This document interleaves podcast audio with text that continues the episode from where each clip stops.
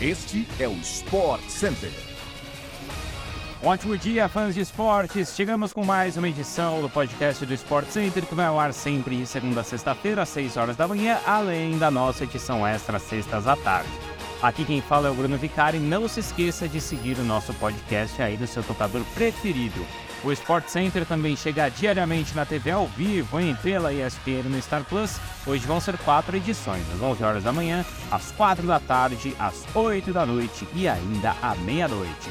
Pode subir o som, porque o SC tá no ar.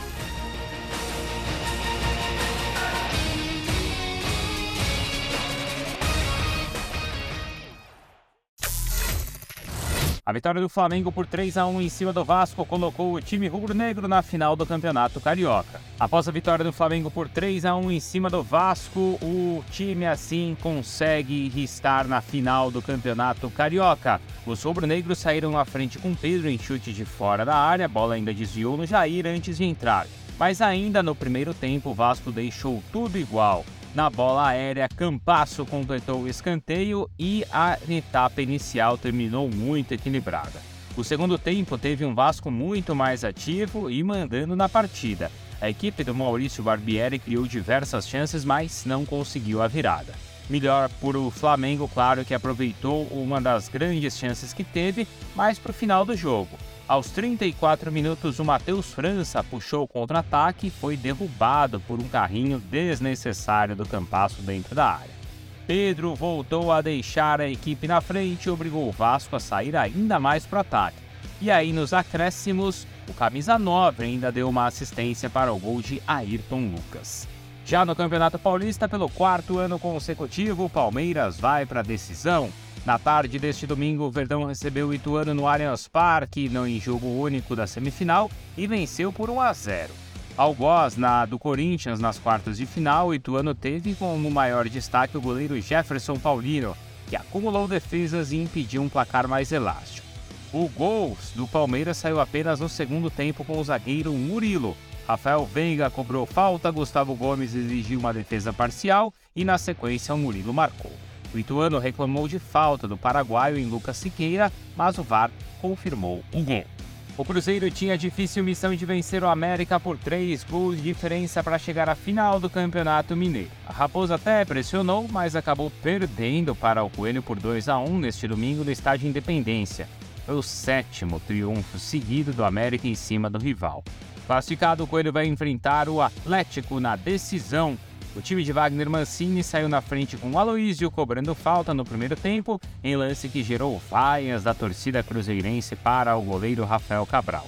Da etapa complementar, o zagueiro Lucas Oliveira deixou tudo igual nos instantes, é, ainda né, naquela etapa final. E aí, no entanto, aí sim, nos instantes finais, o Ale fez o gol da vitória americana.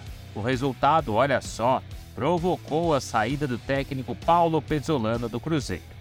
Já no Campeonato Gaúcho, Ipiranga saiu na frente do Grêmio por uma vaga na decisão. O Cadarinho venceu por 2 a 1 de virada na tarde deste domingo no Colosso da Lagoa e vai jogar por um empate na arena para avançar à final. Soares abriu o placar no primeiro tempo, perdeu um pênalti na sequência e o time de Erechim virou na etapa final, com duas penalidades indicadas pelo VAR e convertidas por Eric.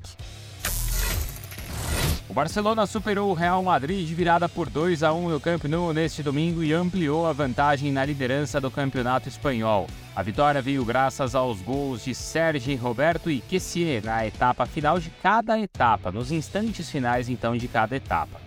Depois de um gol de Araújo no começo da partida, gol contra em jogada do Vinícius Júnior, assim o Real Madrid saiu na frente. Líder do campeonato espanhol, Barcelona abriu então 12 pontos de vantagem sobre o Real Madrid, que é o segundo colocado. Os culés foram a 68 pontos e os merengues permaneceram com 56. Faltam 12 rodadas para o término de La Liga. Paulo Pesolano não é mais o técnico do Cruzeiro, como falamos há pouco. A saída foi anunciada na noite deste domingo, depois da eliminação do time para na semifinal do Campeonato Mineiro. A Raposa foi superada nos dois jogos de mata-mata contra o América. 2 a 0 no primeiro jogo, 2 a 1 na volta.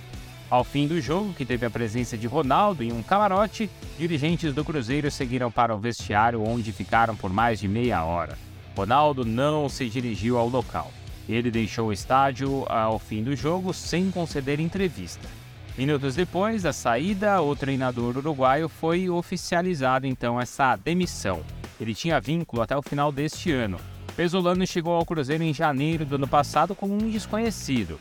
Com trabalhos do Uruguai e no México, o treinador foi uma aposta da diretoria celeste que se mostrou acertada. Pesolano comandou a equipe por 68 jogos. Foram 38 vitórias, 3 empates e 17 derrotas.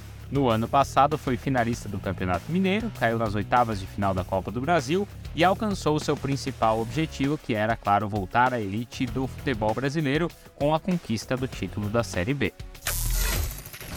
É isso, pessoal. Assim chegamos ao fim então de mais um podcast do Sport Center, que volta amanhã às 6 horas da manhã. Até lá!